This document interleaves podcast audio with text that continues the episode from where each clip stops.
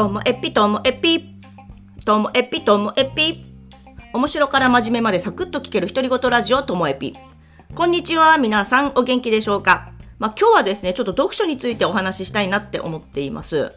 で、あの、前にもともえぴでお話ししてるんですけど、私、読書はするんですけれども、でも、あの、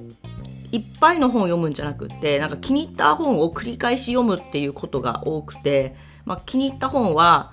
例えばそれを30代で読むのと40代で読むのでは捉え方が変わってきたりとか、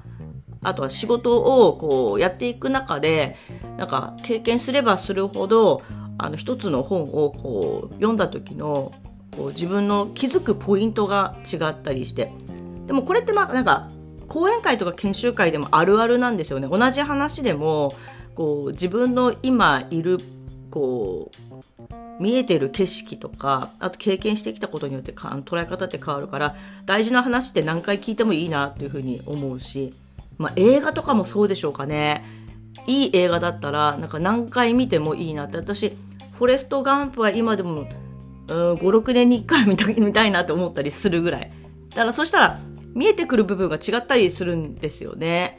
あの映画の中のガンプは同じ年齢なんだけど私は前はガンプよりも年下ででガンプと同じ世代になってきたりとかそういう時によってガンプっていう人の捉え方が変わったりもするみたいな感じなんでだから私は映画本講演会とかっていうのはなんか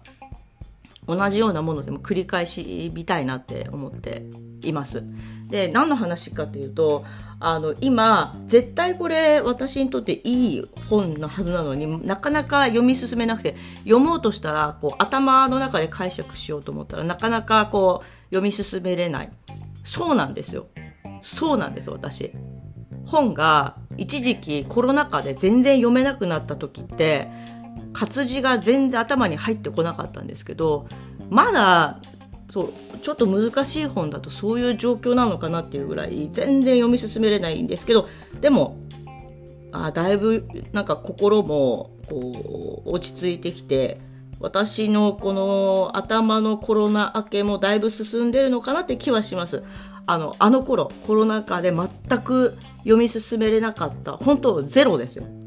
頭に入ってこないですから。でも今はもう本当亀のような歩みですけど少しずつ読み進めることができてるのでまああのコロナ私の頭もコロナ明けかなみたいな気持ちになっております。これがねもっと軽いものだったら全然読めるんですよ。だけどもこう自分がもう思い入れがあればあるほど読めないっていう感じですね。でだからこれを読めないっていうのが全部の本を読めないのかこの本だから読めないのかっていうのを確かめたくて昔読んだ本で自分が好きな本を引っ張り出してきてあのそれなら読める。あだから私本読めないわけじゃないんだっていうのをあの確かめている中で久しぶりにね前もご紹介したと思うんですけど私あの夏目漱石の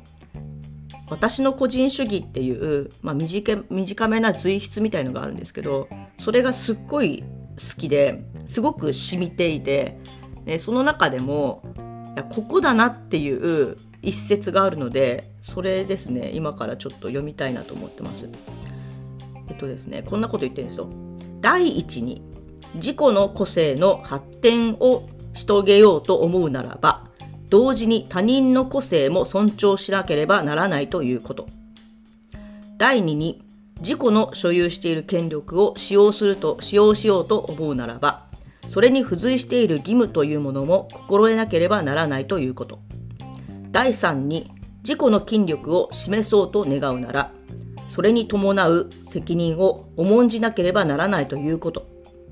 つまり、この3条に帰着するのであります。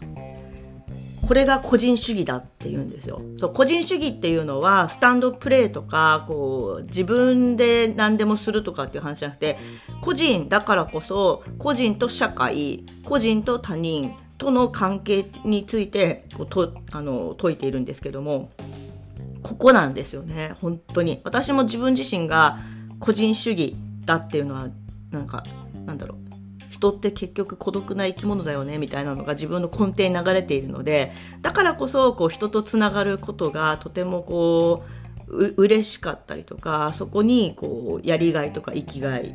喜びを感じるんですけれどもでもその時にはこう相手をこう尊重することとかこう自分がその社会といろんな人とつながるそのつながるっていう意味っていうのはその社会のために使っていくってことなのかとかっていうその辺りをこう意識させてくれる一節なのでこれなんですよね。ということで朝からちょっと夏目漱石語りますけど、皆さんもよろしければ、夏目漱石の私の個人主義、あの、Kindle ではね、0円で読めますし、はい、読んでみてください。今日も最後までお聴きいただきましてありがとうございました。さようなら